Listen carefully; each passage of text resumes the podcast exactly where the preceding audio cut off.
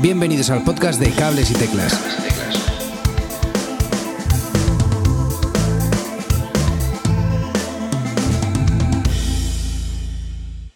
Muy buenas a todos, bienvenidos a un nuevo episodio de Cables y Teclas. Hoy tenemos el honor de tener a Víctor Cabezuelo de Rufus T. Firefly. ¿Qué tal, Víctor? ¿Cómo estás?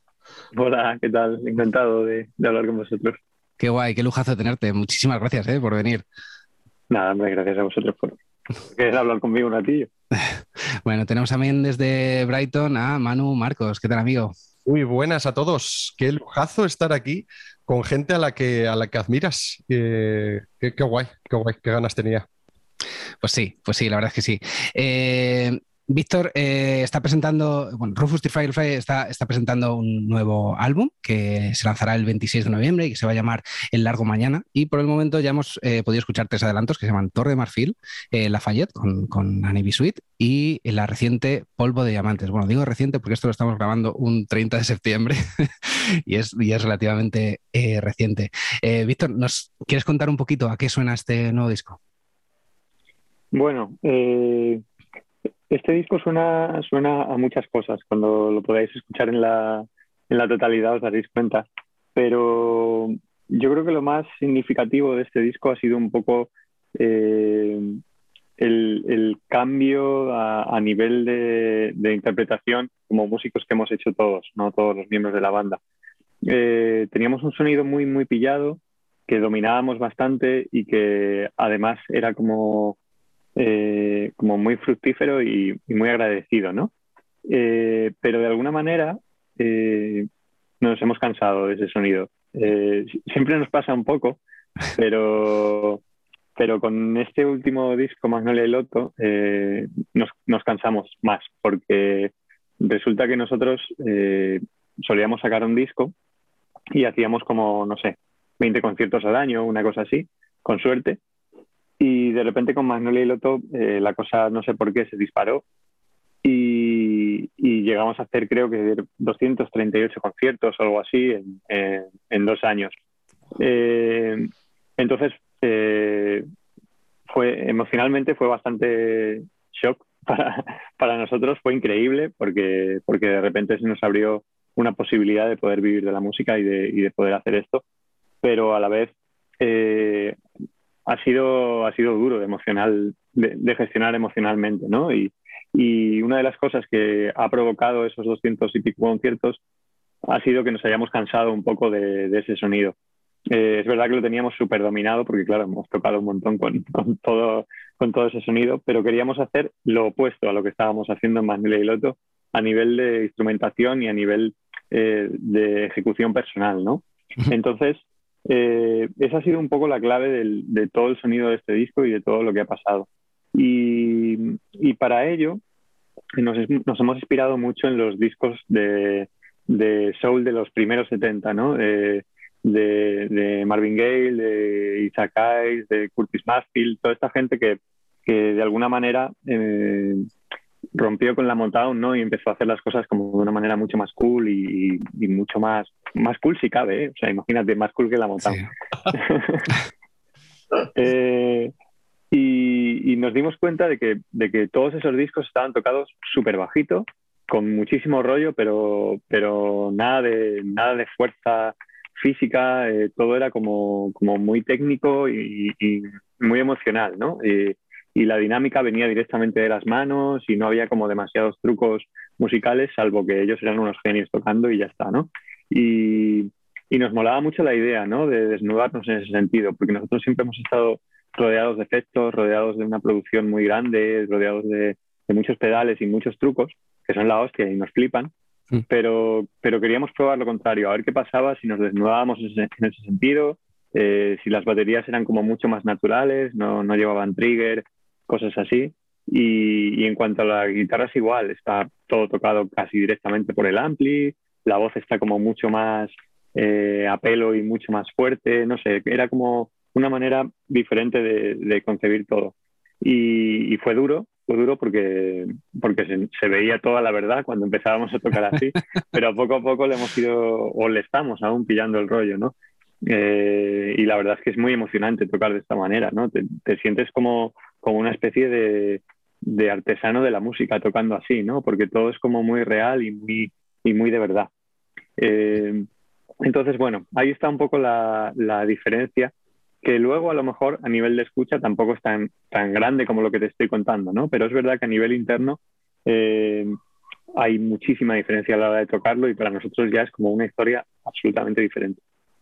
A mí, a mí sí me ha parecido un, cambio de sonido y fíjate que me da un poco de, de cosica decírtelo, pero, pero, es verdad que me ha parecido un cambio de sonido bastante, bastante brutal. Creo que eh, sobre todo lo que más me ha llamado la atención eh, son los, los, bajos que tienen como mucho más protagonismo, ¿no? Los grooves de, de Miguel tienen como, como mucho más protagonismo y, y ya te he leído en, alguna entrevista las alusiones a Marvin Gaye y es que me ha parecido, me ha parecido totalmente, totalmente acertado. Además, eh, ahora tocáis con, con, Congas, que creo recordar que antes, antes no, y, me ha transportado un poquito a What's Going On de, Marvin Gaye, que para mí es, es, que, es que lo llevo, lo llevo en el corazón. Ese, ese Qué guay, tío.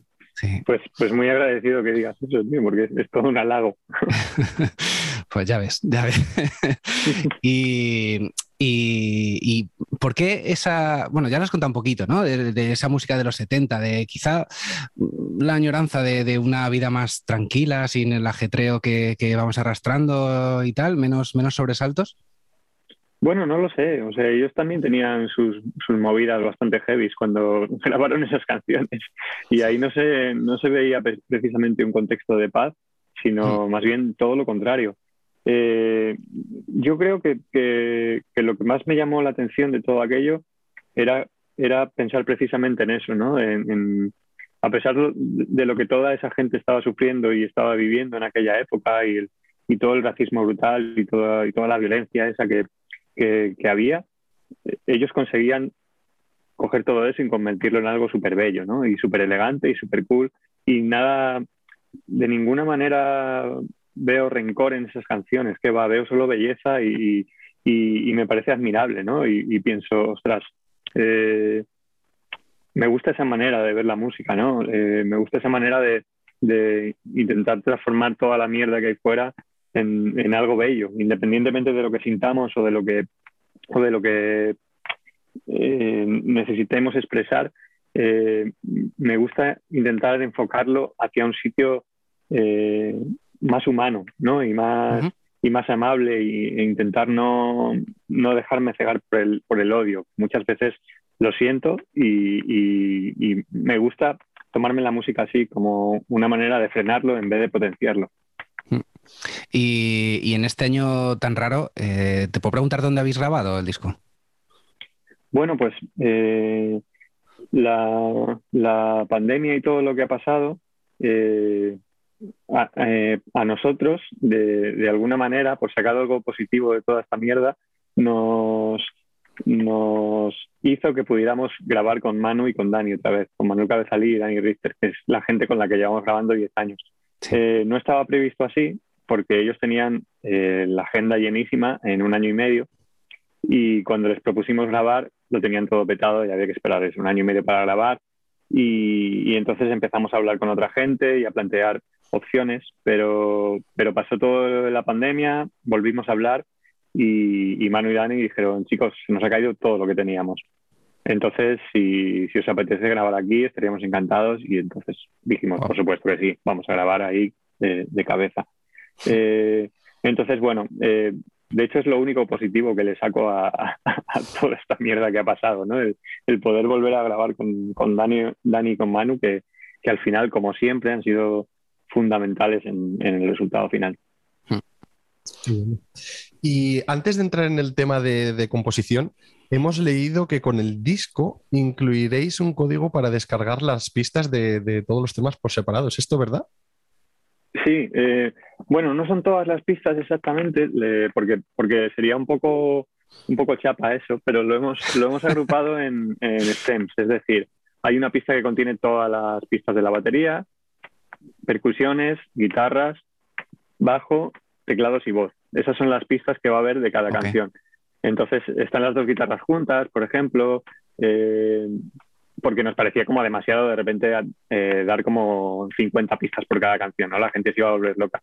Pero de esta manera eh, se capta un poco el, espíritu de lo que queríamos enseñar, que era lo que hemos hecho cada uno personalmente, ¿no? Y, la manera en la que hemos tocado. Yo he aprendido muchísimo de, escuchar pistas de, discos que me flipan, ¿no? Eh, he aprendido mucho a nivel de producción y también a la hora de, a nivel de, ejecutar.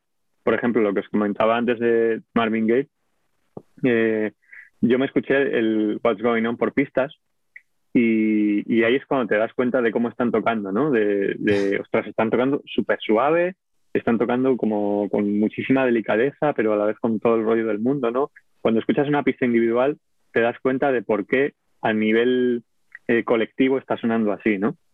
Y, de ahí hemos aprendido muchísimo y por eso nos apetecía también mostrarlo, ¿no? Eh, cuando lo escuchas, por ejemplo, simplemente sin voz, solamente el instrumental, empiezas a oír cosas increíbles que, apenas sabías o, o, intuías que estaban ahí, porque la voz, al fin y al cabo, se lleva como el 80% de la atención, ¿no?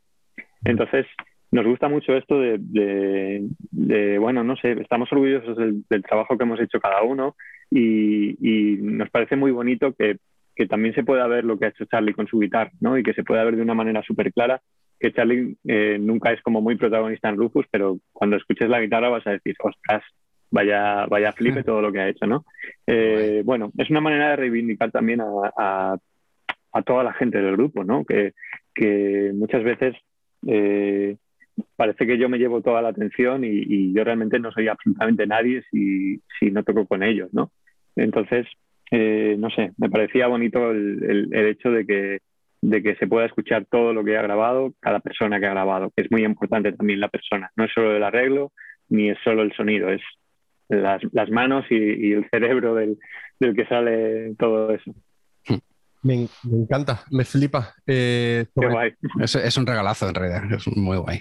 pasada. Y ya no solo eh, que la gente pueda ver exactamente eh, qué, qué ha puesto esa persona en esa canción y demás, sino eh, esto es exponencialmente creativo. O sea, ahora mismo otro, otro músico, otra persona puede estar en su casa y, dice, ah, pues mira, voy a coger este trozo de esta guitarra o a lo mejor me voy a poner a, tocar encima o puede hacer una mezcla de cualquier cosa. O sea, es que eh, debería... Sí, pillar, pillar samplers, un, un, trozo de la batería que le mola, lo puede coger y lo puedes emplear y, crear un algo con ello, ¿no? Es maravilloso todo eso. ¿Habéis imaginado algo en plan de, ostras, me encantaría que este grupo o este o algo así cogiese un trozo de los Rufus? Eh, bueno, yo qué sé, a mí me encantaría que, cualquiera le sirva para crear lo que sea, ¿no? Me hace mucha ilusión, ¿no? Eh, porque es algo que, que, como digo, yo he hecho muchas veces, ¿no? en pillar como referencias por ahí y ponerme a tocar encima o, bueno, al principio lo hacía con las cintas de cassette y, grababa yo mis solos de guitarra en otra cinta, ¿no? Encima de, lo que estaba sonando y tal. Y luego era horrible escucharlo, pero bueno, me, hacía como mucha ilusión porque de alguna manera sentía que estaba tocando con esa gente, ¿no?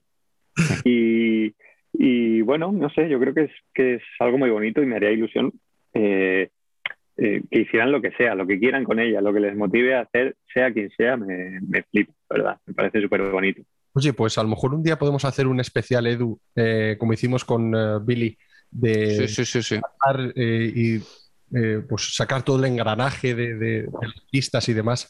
Estaría muy chulo. Total, total. Ya lo haremos, sí, sí, sí la verdad es que sí es una banda que todo el mundo adora y, yo creo que eh, eh, valora mucho toda todo ese trabajo que se ponen detrás de las canciones, ¿no? Y em, eh, cogiendo un poquito en lo que comentabas antes de, Marvin y, demás, y nos gustaría ir a la composición y si tienes algún tipo de grupo en el cual, o algunos grupos en los que hayáis basado esta última composición en, este disco. Mm, eh, yo creo que todo está muy basado en, ese sonido de los, de los primeros 70, pero, pero no de una manera demasiado directa. Hubo un momento que queríamos hacerlo eh, más directo, de hecho, queríamos hacerlo como, como rollo, molaría muchísimo sonar así, pero de repente nos pusimos en el, en el local a tocar y nos dimos cuenta de que, de que teníamos muchísimas limitaciones con respecto a todos esos discos y la principal limitación era mi voz, por supuesto. Todos los discos de, soul de los 70 tienen algo en común y es que la voz del cantante es increíble. mm. es, una locura. Eh, y, aquí en Rufus, pues, pues no pasa. Entonces, eh, de repente teníamos algo armado, como muy, muy solero, sonando increíble y con mogollón de rollo, y me ponía a cantar y todo se caía, ¿no? Entonces pensamos, eh, esto no funciona ni va a funcionar. Lo que tenemos que hacer es coger la, esencia de lo que hemos hecho siempre, hacer nuestras canciones, eh, un poco con, nuestros cambios, con, con, las cosas que siempre solemos hacer, pero intentar tocarlas un poco de esta manera y llevarlas a este terreno, ¿no? En lugar de crecer metiendo 200 sintetizadores o, o metiendo un fuzz gigantesco, vamos a intentar crecer con intensidad, ¿no? Y con dinámica y, y, y con todo el trabajo que ha hecho Marta, por ejemplo, de, voces y, y, de, y, de, capas de voz, ¿no? Eh, no sé, encontrar una manera diferente de, que nuestras canciones eh, lleguen, lleguen a, ese, a ese nivel, ¿no? O, pasen por ese camino. Entonces, eh, yo creo que ha sido muy influencia, evidentemente, todo el soul de los 70. También ha habido eh, gente que hace solo soul hoy en día que nos ha inspirado muchísimo y que nos flipa cómo suenan sus discos, como, no sé si habéis escuchado un disco de Childis Gambino, que se llama Awaken My Love. No, mira, lo apuntamos. Ese disco, eh, o sea, no sé cuántas veces me lo habré escuchado, pero, pero me encanta, me encanta. Es un disco que, que no sé si tiene cinco años, una cosa así. Y, él se lo tomó como una especie de, de, vuelta a la raíz del soul, ¿no? Y, y, y es increíble, o sea, me encanta cómo suena porque es crudo, pero a la vez es súper elegante y, mola un montón todo lo que pasa en ese disco, me, flipa. Eh, luego está otra persona que, igual nos, nos flipó desde el primer día que lo escuchamos, que es Kiwanuka, que, nos, nos, ha molado un montón y, me parece que es un talentazo increíble y que tiene una voz maravillosa y que, y que hace canciones con, con, con, todo el alma, ¿no? Y es súper guay. De hecho, el, el, la persona que nos ha mezclado el disco, que es Kenny, Takahashi, eh, es mezclador de, de, algunos discos de Tiki Guanuka también. Hmm. Y, y, yo lo escribí ahí por, por Instagram, en plan, tío, eh, me flipa tu trabajo, no sé si te apetecería mezclar a un grupo desconocido. y, y, se escuchó más Nelly Loto y, y, me escribió y me dijo, tío, me encanta lo que hacéis, sois personales, tal, no sé qué. Eh, me encantaría trabajar con vosotros. Y nos lo ha puesto súper fácil, porque esta gente trabaja a unos niveles económicos que, que, estamos bastante fuera, pero se tiró el rollo total. Me dijo, o sea, básicamente dijo, ¿cuánto me podéis pagar? Y está guay. Ah, joder. Qué bueno. Sí, sí, sí. sí, sí, la verdad que guay. Eh, lo que decías tú ahí de ese sonido crudo, eh, me venía el Kiwanuka. Y el Soul ha vuelto, porque fíjate, ganó los Mercury el año pasado, eh, el señor Kiwanuka, o sea que estáis ahí en, la actualidad. Bueno, no sé, no sé si estamos en la actualidad o en todo lo contrario, pero, pero está guay. Yo qué sé, nos apetecía un poco esta vez hacer el disco así y estamos cómodos. La verdad es que nunca, nunca hemos sido demasiado de, fijarnos en las tendencias, ¿no? Y, de, y de intentar eh, estar un poco a la última porque, no sé, estamos un poco desubicados en, ese sentido. Yo, yo personalmente eh, escucho los discos como, como después de que los haya escuchado la gente normalmente, ¿no? El, disco famoso de War on por ejemplo, lo escuché, no sé, hace dos años o algo así, ¿no? Y claro, me volví loco. pero esto es increíble, claro, se lo decía a la gente y decían, pues claro, hombre, bienvenido a, 2000, a 2014, ¿no? Pero sí, me pasa siempre eso, ¿no? Que voy como un poco descubriendo cosas, me flipo mucho con, con un montón de movidas, pero, pero tardo en pasar a otras, ¿no? Y, sí, sí que estoy más o menos pendiente de lo que está pasando, pero, pero más bien como, como observador, ¿no? Y, y, no sé, me gusta escuchar cosas nuevas, me gusta, me gusta escuchar sonidos nuevos, pero pero es verdad que intento como, como dejarme llevar más por lo que siento que, por lo que esté en ese momento reinando a nivel de sonido. Em, Y entrando un poquillo más en composición, y intentaremos dejarte tranquilo un poco con este tema ya.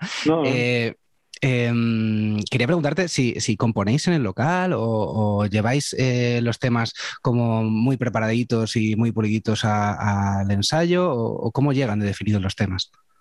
Pues mira, normalmente nosotros, eh, para poner un poco de, orden, normalmente empiezo yo haciendo las cosas y hago como una especie de, premaqueta como muy básica donde está la melodía de la voz, donde hay algunos arreglos que se me van ocurriendo y cosas así, y donde hay un loop de batería normalmente, un loop de, batería que pillo de, pues, pues, no sé, de Tony Allen, los tengo, cosas así, ¿no? Lo meto ahí en la canción y a partir de ahí empiezo a, a, a crear cosillas, ¿no? Y una vez que hay algo que medio camina, se lo paso a todos y, nos vemos en el local y eso se transforma en otra cosa totalmente diferente cuando la gente empieza a tocar ¿no? y a meterle ahí su, rollo. Y, esa es un poco la manera que, tenemos siempre de trabajar. ¿no? Eh, yo creo que hemos encontrado un, punto en el que todos estamos cómodos ahí eh, y, no sé, de alguna manera creo que nos funciona. Me encantaría un día escuchar esas premaquetas eh, de las que hablas. no creas, no creas, no te encantaría. Esas premaquetas y lo que, lo que comentabas antes de, ese intento de, asomar Rufus al, puro soul y, tal, me, hubiera flipado escucharlo, eso es verdad. Bueno, tengo algunas por ahí. Eh, que enseñaría sin voz, porque la voz siempre de esas maquetas es en plan, baby, ¿sabes? Como que no tienen letra, entonces canto como en, en Span English este. Y, y, pero a nivel musical, bueno, a veces hay cosas guays y hay como, como se ve como todo el intento ingenuo de querer hacer algo, ¿no? Que lo que dices, ¿no? De mira qué gracioso, cómo, cómo quiere parecer que está tocando soul. Eh, y eso, eso en las maquetas se ve, se ve muchísimo, ¿no? Luego es verdad que eso, que como cuando cada uno se pone a tocar y a dominar lo que está haciendo, pues ya se lleva la música a otro lado, ¿no? Y, pero, pero bueno, es bonito, no sé. Algún día, lo, que pasa que es una locura, porque igual para este disco, no sé si hice como, como no sé, 130 maquetas de estas. ¿Qué dices? Porque sí, sí, sí, siempre, siempre me entra la locura y, me pongo ahí a hacer cosas, igual hago como cuatro o cinco al día. Eh, algunas son cortitas de un minuto, otras, son más largas, no sé, según me va pidiendo. Y luego lo que pasa mucho es que, que juntamos muchas ideas de esas para hacer una canción. Igual al final una canción se compone de ocho maquetillas de esas o, de una idea de guitarra o de una frase de voz, o sea, se van como pillando cosas por ahí y, se hace como una especie de puzzle. Qué bueno. Y bueno, vamos a hablar un poquito más de, de alguna de las canciones, porque Torre de Marfil es absolutamente brutal. Eh, son casi dos temas eh, diferentes, si no fuese por la melodía de, la voz que parece que lo, va empastando, ¿no? Y es un tema súper etéreo donde solo el groove de, bajo, de lo que hablábamos antes, como que eh, te trae a tierra y cuando entra la batería y las guitarras como que se va transformando, ¿no? y empieza a rugir y bueno, pues, pues te, lleva a otro, a otro lugar. Eh, vuestros temas tienen un montón de cambios y, parecen mamar un poquillo del, rock progresivo. ¿Cuándo sabéis que habéis terminado un tema? Decir, esto ya está, vamos para adelante con ello. Bueno, para nosotros esa es la parte más difícil de, todo el proceso, ¿no? Es decir, yo creo que ya está guay, ¿no? O sea, creo que, creo que está bien, eh, de hecho, eh, ahí tiene mucho, mucha culpa en esa decisión Manuel Cabezalí siempre. Mm. Cuando nosotros solemos hacer las canciones, las trabajamos en el local y luego viene Manu a escucharlas al local y a, empezar a trabajar con él. Y él normalmente es el que dice, chicos, aquí eh, esa parte del final creo que no hace falta, creo que la canción queda más redonda sin, sin esa parte o él es un poco el que, desde un, eh, desde un punto de vista externo, es capaz de, de, verlo más objetivamente, ¿no? Y de ver, aquí os habéis pasado con la fumada y aquí es como, como mucho más coherente. Y a veces, a veces él también pide como, vamos a dar más vueltas y vamos a ir con esta muerte. Con Torre de Marfil, por ejemplo, pasó, tenía más cambios esa canción. Y realmente eh, lo que Manu propuso es como, vamos a intentar que sea eh, bastante continua a nivel armónico, eh, lo que dices, ¿no? De que hay siempre como una armonía y una voz, pero que estén pasando cosas diferentes todo el rato a nivel instrumental. Eh, y al final la melodía es la misma toda la canción, eh, un poco la línea es más o menos la misma toda la canción, pero se van añadiendo instrumentos que hacen que parezca que va cambiando todo el rato, ¿no? Y ese tipo de cosas, bueno, siempre, siempre suelen ser por mano. intentamos hacerlo nosotros también, pero es verdad que tampoco queremos limitarnos en ese sentido, ¿no? De, decir, no, no, vamos a hacer una canción que dure tres minutos y medio, porque si no es muy chapa, ni cosas así. Nosotros más bien nos dejamos llevar y, todo lo que entre guay y, ya, ya está la mano ahí para, para cortarnos las alas. Eh, según, según estabas hablando, me estaba acordando de Inner City Blues, de, también de Marvin Gaye, que es como así, ¿no? Que, que, igual se tira los dos primeros minutos, no, no, lo he mirado, pero igual se tira los dos primeros minutos con un mismo acorde y con la línea del bajo de ta, ta, ta, ta, Totalmente. Y, está todo el rato esa línea de bajo y, y mola muchísimo, mola muchísimo. Sí, hay algo, hay algo de esto que comentas que, que, con lo que nos hemos sentido muy, muy identificados en, estos discos. Eh, a nosotros la psicodelia nos flipa, eh, independientemente de que, de que la, la, mostremos más o menos o, o que tiremos de referentes más clásicos y más típicos de la psicodelia como Pink Floyd o cosas así, o no lo hagamos. Eh, la psicodelia nos encanta, es un poco nuestra manera de ver la música y, y nos gusta mucho eh, evadirnos cuando estamos tocando ¿no? en el local y, y, ponernos a hacer un loop y empezar a, eh, a, a, ver cómo van pasando cosas ahí sin que casi nos demos cuenta. ¿no? eh, y creo que en todos esos discos hay algo de, de repetición que, que, me hace tener esa sensación también. ¿no? A mí el Inner City Blues me parece una canción súper psicodélica. Aunque no sí. tiene nada de psicodelia, aunque no tiene nada de, de, de, efectos extraños y aunque es todo como muy puro, yo veo psicodelia ahí todo el rato porque es como, como un, un bucle que te va llevando, que te va llevando, que de repente uh -huh. no sabes en qué parte de la canción estás y es como si estuvieras en medio del mar y te estuviera meciendo, ¿no? Y, y no sé, es súper guay. Yo creo que, que, todo parte de una, de una raíz de, de una raíz africana, ¿no? De, que, que tiene mucho que ver con, con el rollo del trance, ¿no? Y de, y de los ritmos que hacían, como, como que te hacen llevar mu mucho hacia ese lugar, ¿no? Uh -huh. Que son como muy, muy bucles todo el rato y muy. Sí, sí, sí. sí. ¿no? Y, y, todo eso a mí me parece, me flipa y me parece súper psicodélico y, y, creo que ha sido un poco el, a lo que nos hemos agarrado, ¿no? Y, y, hemos dicho como, ahí nos sentíamos muy a salvo, ¿no? No, no sentíamos que estábamos haciendo nada nada pureta, por decirlo de alguna manera, ¿no? Sino que nos sentíamos como, como muy libres, aunque estábamos, aunque estábamos haciendo 10 minutos el mismo ritmo. Pues sí, es, es, como esa sensación de, de trance, de, de sí, sí, sí, sí, te entiendo, te entiendo perfectamente. Y luego, eh, eh, pasando un poquillo al tema de, de las letras, eh, diría que, joder, que son casi tan elaboradas como la música y se toca mucho la temática de la ciencia ficción, de, cine, literatura y tal, y que es algo que liga súper bien con, con, la psicodelia, yo creo. Y te quería preguntar, Víctor, eh, ¿te cuesta cerrar las letras? ¿Le echas muchas horas a escribir? Sí, es lo que más me cuesta de todo. Sí. Muchísimo más que, que, hacer cualquier canción y, y, que cualquier otra cosa en mi vida. Eh, eh, sí, es algo con lo que sufro mucho y además creo que, que, que pierdo salud y todo haciendo las letras. Eh, de hecho, eh, suele pasar que llegamos al estudio y muchas de las letras no están todavía terminadas. Entonces tenemos que dejar luego ahí como unas semanas hasta que consigo terminarla. Eh, soy muy lento escribiendo, le doy muchísimas vueltas, quiero que todo tenga sentido, eh, quiero que, se lean las letras o se escuchen y se vean cosas.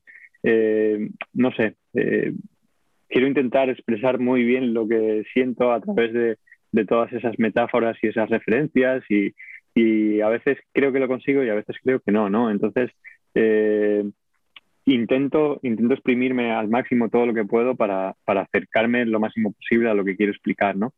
Eh, y bueno, no sé, yo creo que, que, también hay que valer para eso y, y, yo creo que no, que yo no valgo, tío.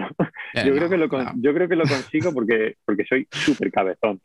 Pero mira, por ponerte un ejemplo, eh, no sé si habéis llegado a escuchar alguna vez la canción que hicimos Rufus y, Viva Suecia en, Galicia, una canción que se llama Hoy empieza todo.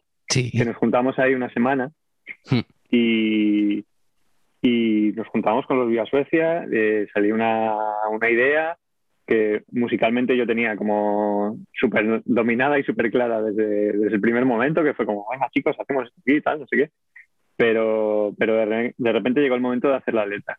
Y yo directamente le dije a Rafa, Rafa, tío, si tengo que hacerla yo, eh, no terminamos nunca esta canción. Y además va a quedar mal. Entonces dijo Rafa, venga, no te preocupes, yo la hago. Y creo que nos fuimos a las, a las 9 de la noche y a las 9 de la mañana, cuando, cuando nos juntamos el día siguiente, ya tenía la letra entera hecha de puta madre, ¿sabes? Una letra que te cagas, que, que me explicó de lo que quería hablar, tal, no sé qué. Y es como, tío, ¿cómo has hecho esto? Que, que queda tan bien musicalmente, que dices cosas interesantes, que no sé, que además tiene como un trasfondo detrás. ¿Cómo lo has hecho en dos horas, tío? Eh, para mí esa es la diferencia entre, entre talento y trabajo, ¿no?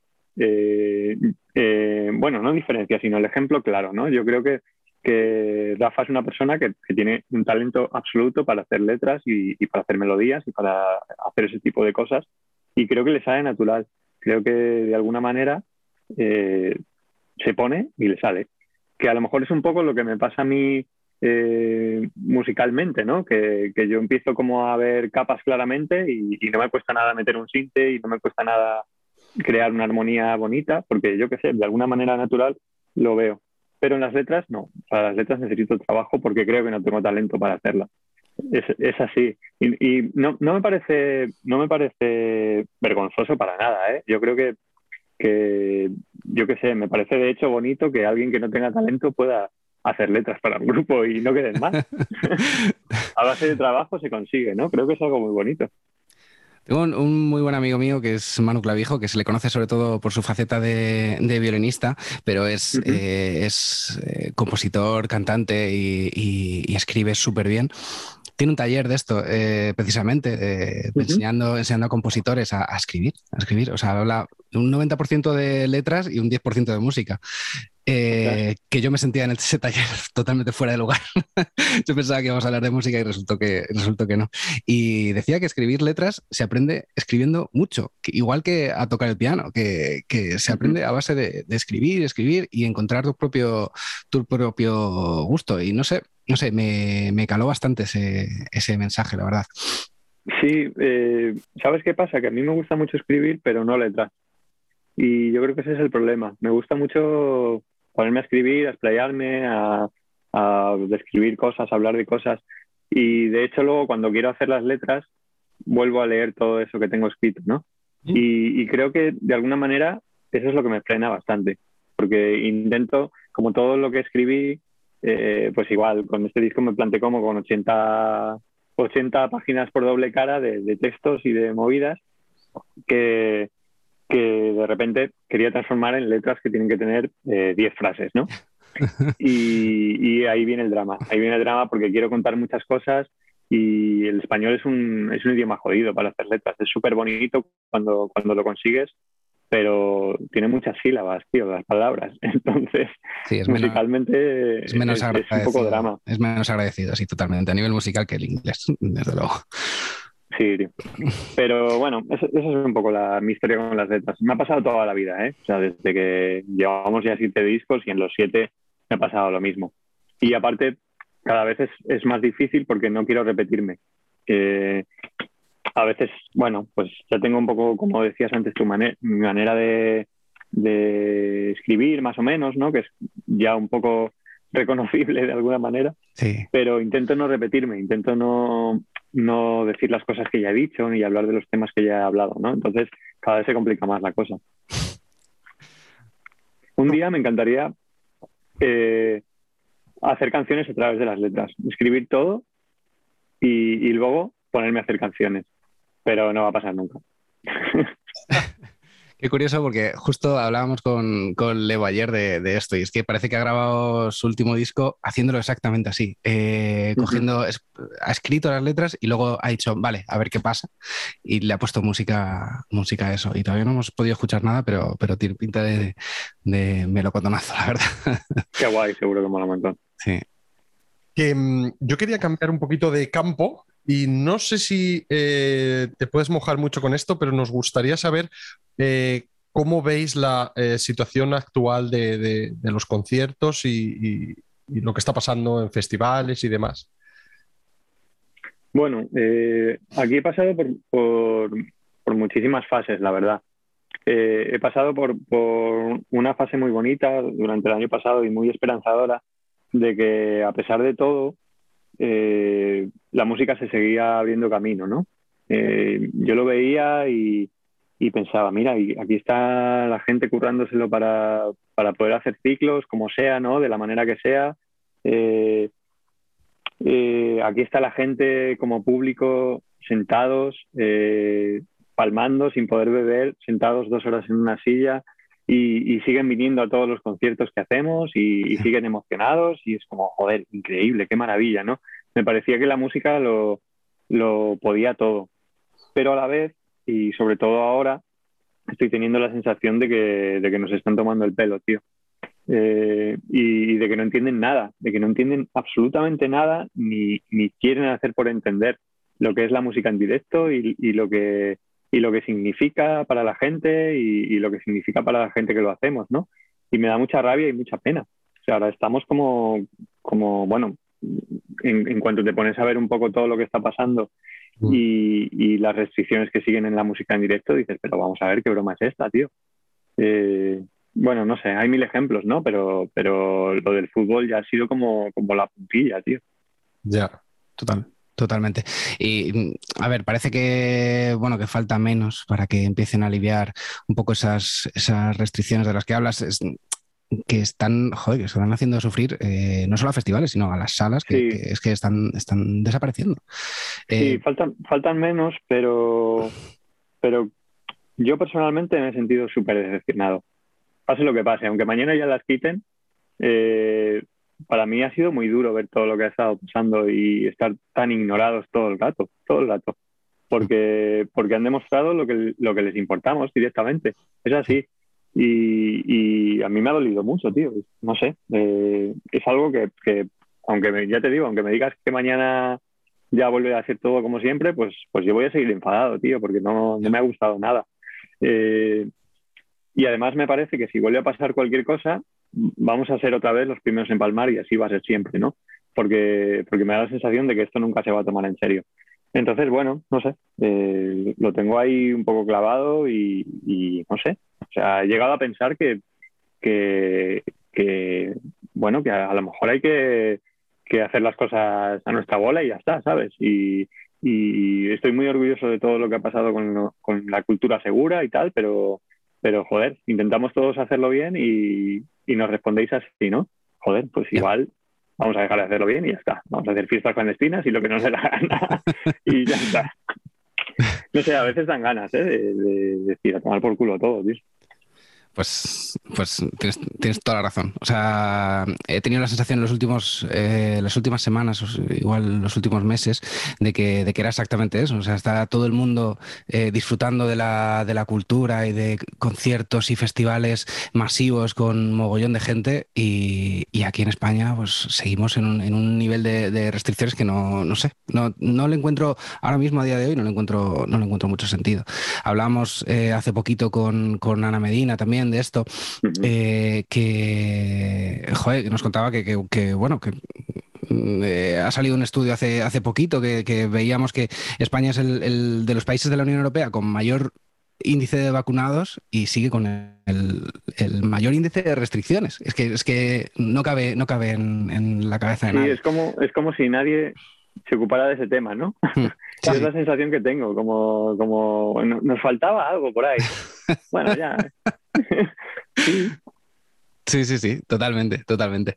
Eh, Bueno, eh, a, ver si, a ver si le damos una, vuelta a esto. También es verdad que estamos grabando esto a 30 de, septiembre y esto se publica el 12, igual ya para el 12 ya el Ojalá ya no tenga sentido nada de lo que estamos El mundo es una fiesta y haya, haya conciertos en cada portal de cada, de cada casa. Ojalá, ojalá sea así. De otra cosa que quería hablar contigo, Víctor, eh, que lo hemos mencionado un poquillo antes de empezar a grabar, es de, de que, bueno, hace unos días se puso eh, se puso en Twitter, yo lo encontré a, raíz de Martí Perarnau, eh, esta royalties calculator que, hemos visto, que como que muestra un poquillo una realidad que no ve mucha gente y es la del tema de los, de los derechos que cobran por, tener su música en Spotify que claro, tú en esa, en esa calculadora pones el nombre de cualquier banda que se te ocurra y, el sistema pues, te hace unos cálculos en función del número de escuchas, el número de seguidores, bla, bla, bla, bla, y en el país en el que está, porque por cierto esa es otra, no se cobra lo mismo en, todos los países. Y, claro, saca a la luz una realidad bastante chunga, ¿no? Esto. Sí. Eh, todo esto eh, a nosotros nos, nos, o sea, nos, topamos con ello hace unos meses. Estábamos en plena pandemia y un amigo periodista me quería un poco indagar en el tema y me preguntó, oye, Víctor, ¿vosotros cuánto ganáis al mes cada uno por, por el streaming. Y le dije, ostras, no lo sé, pero, pero voy a mirarlo. Y me puse a hacer cálculos, a mirar. Todo es muy enrevesado, pero si te pones a hacer cálculos lo puedes conseguir. Eh, y nos salía que, ganábamos como cada uno como, como 70 euros al mes por Spotify, cada miembro de Roku. Una cosa así, más o menos. Eh, eso con Magnolia, que he tenido solo en Spotify, no sé, 8 millones de, de producciones. Cuando lo miramos, ahora llevará más. Eh, sin, sin, contar todos los YouTubes y todas las cosas donde, donde está la canción y todas las ventas digitales, ¿no?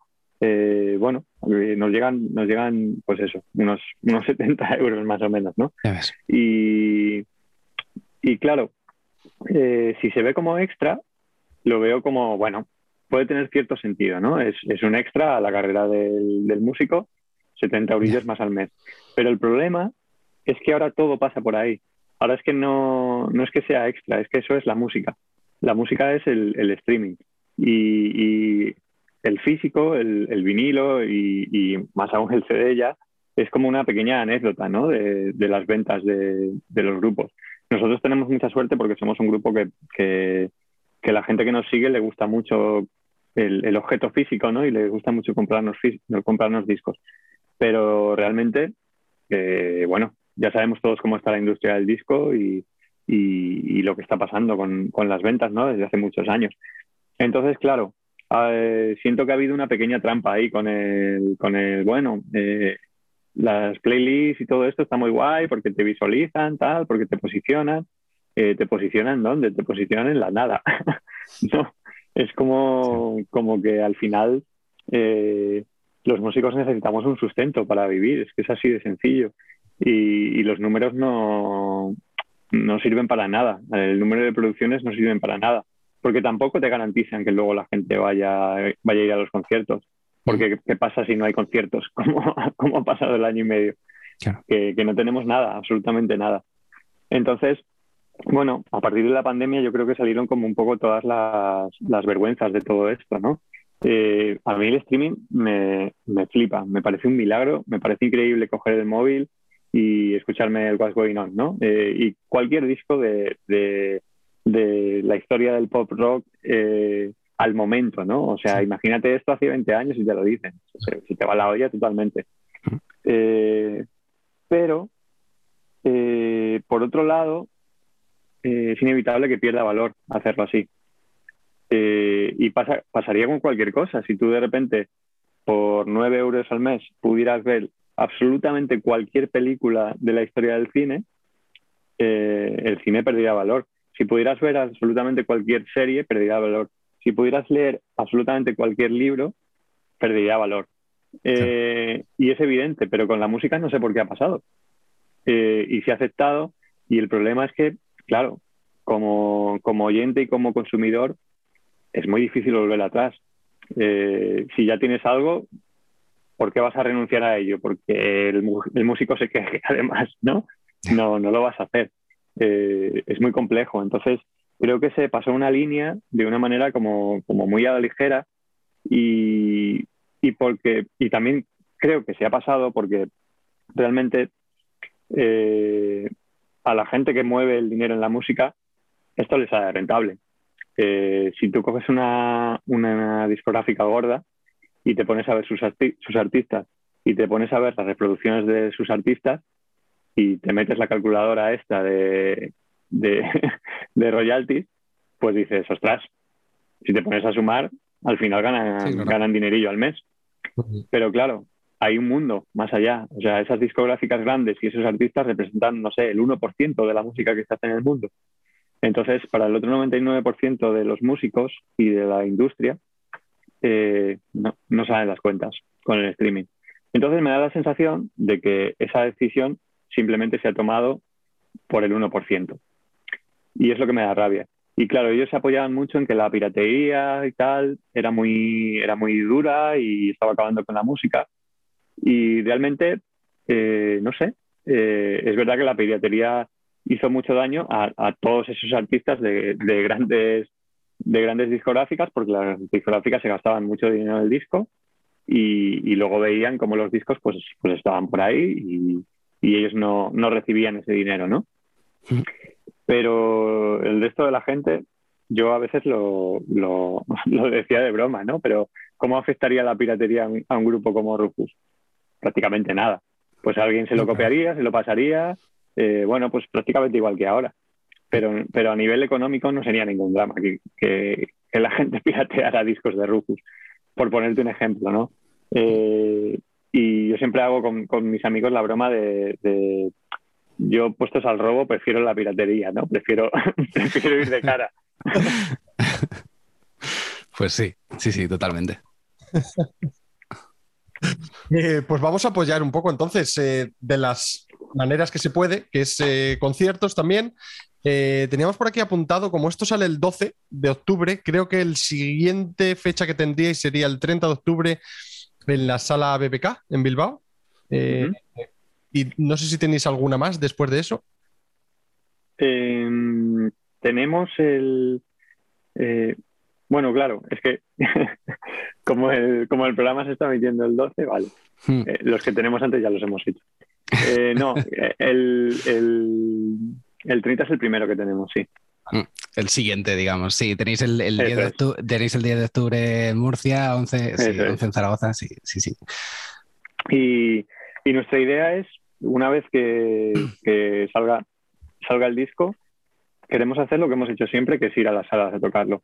Ya estamos hablando con salas y, bueno, eh, para nosotros siempre lo hemos dicho, ¿no? Desde, el primer disco, que, es un poco donde, donde está nuestro sitio, ¿no? Y donde nos sentimos cómodos y lo que queremos hacer siempre.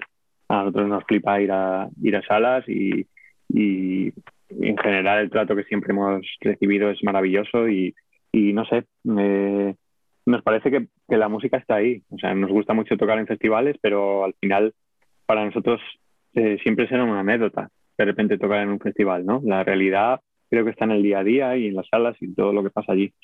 Y, también me, gusta mucho porque es un sitio donde puedes hacer el concierto que te da la gana, ¿no? Eh, sin pensar en, que tienes 40 minutos para darlo todo y estar arriba todo el rato, ¿no? En la sala puedes hacer lo que quieras, puedes ambientarla como quieras, puedes crear tu, propio mundo y, y, hacer el concierto que quieres, ¿no? Entonces es lo que queremos hacer dependerá mucho de las limitaciones, pero lo haremos de la manera que haya que hacerlo y, ya está. es un poco ahora lo que, lo que tenemos en mente y en lo que estamos trabajando. Genial, genial. Y nosotros que tenemos ganas de veros, porque eh, lleváis ahora en directo algo un poco inusual, que es que estáis tocando el, disco que aún no ha visto la luz. ¿Es verdad esto? Sí. Eh, y esto tiene mucho que ver con, lo que hablábamos del streaming y el consumo de música actual, ¿no? Eh, nos parece, y a mí me ha dado como, mucha rabia, eh, que cuando se sube un disco de streaming dura una semana, no sé, eh, dura un par de días y da igual de quién sea el disco, ¿no? da igual que sea de, Calavera o que sea de, de Zetangana, ¿no? yo me acuerdo cuando el disco de Zetangana, que fue una revolución increíble, y ahora mismo eh, parece que es de hace 10 años, ¿no? y, claro, eh, yo creo que es como que lo inmediato es muy es muy apetecible en ese momento, pero, pero me, parece que caduca pronto, ¿no? Entonces, queríamos intentar disfrutar un poco más de este lanzamiento, ¿no? A nivel personal y queríamos tomárnoslo de la otra manera. Y, pensábamos que era bonito tocarlo, tocarlo en directo y que la gente lo escuche en directo.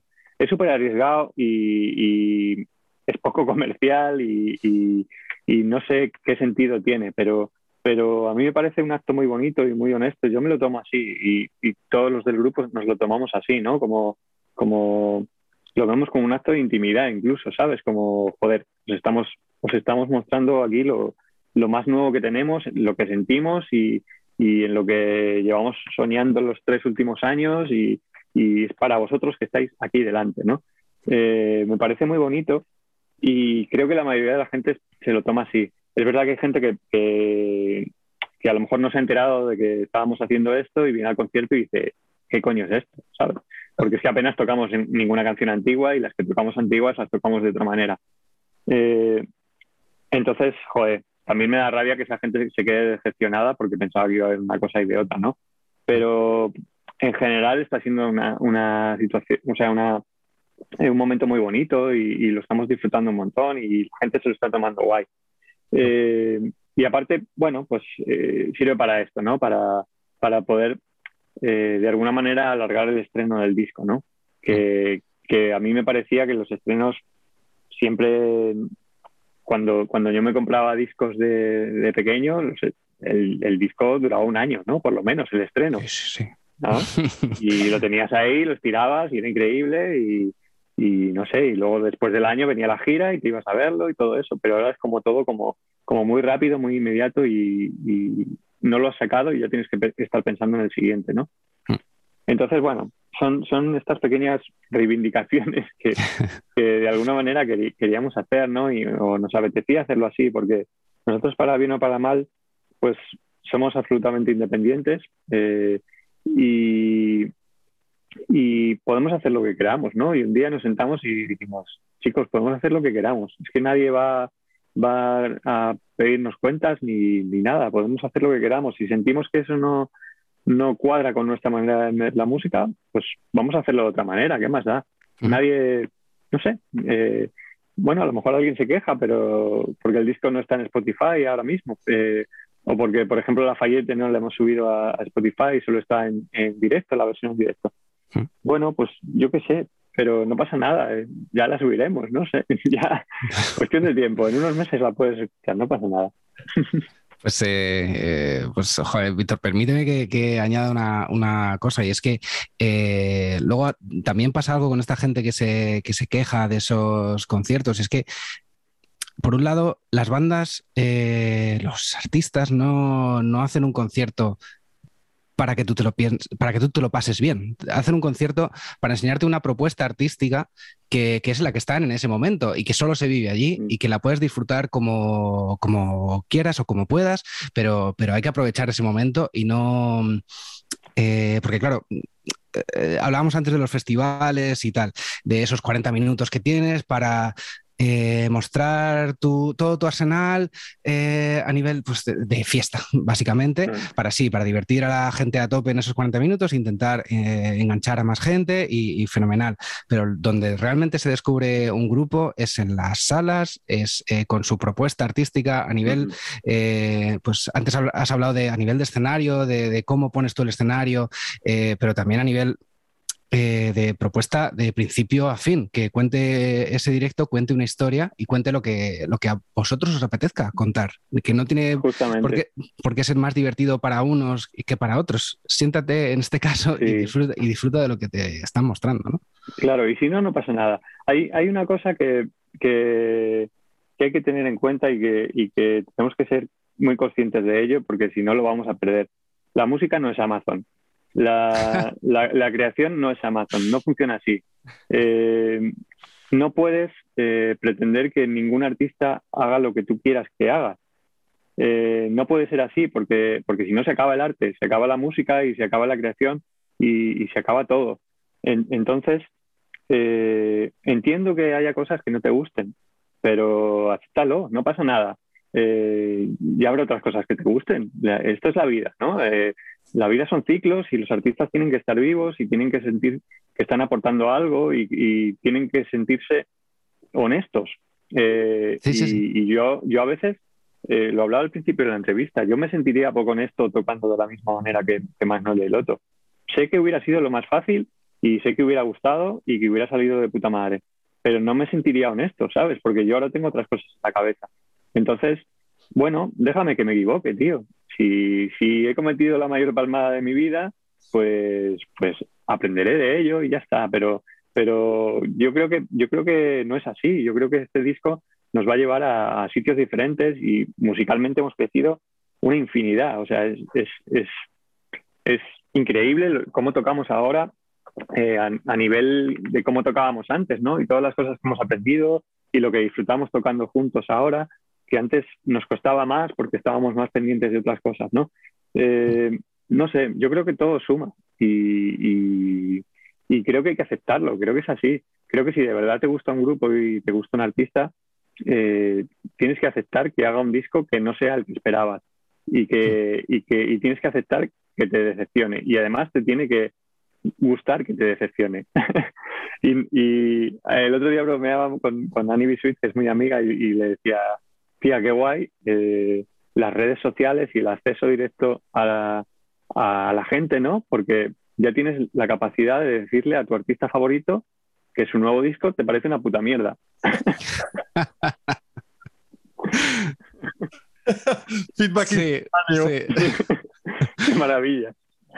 Sí, sí, sí, total. Joder, pues ese mensaje eh, casi me lo dijo tal cual eh, mi profe de armonía hace mogollón de años, eh, hablando sobre Chano Domínguez, que a mí pues hablamos de varios discos y tal, y y decía, eh, es que no voy a decir su nombre, a ver si le voy a causar un problema, pero, pero decía, ok, Chana Domínguez ya me ha contado lo que me tenía que contar con su primer disco.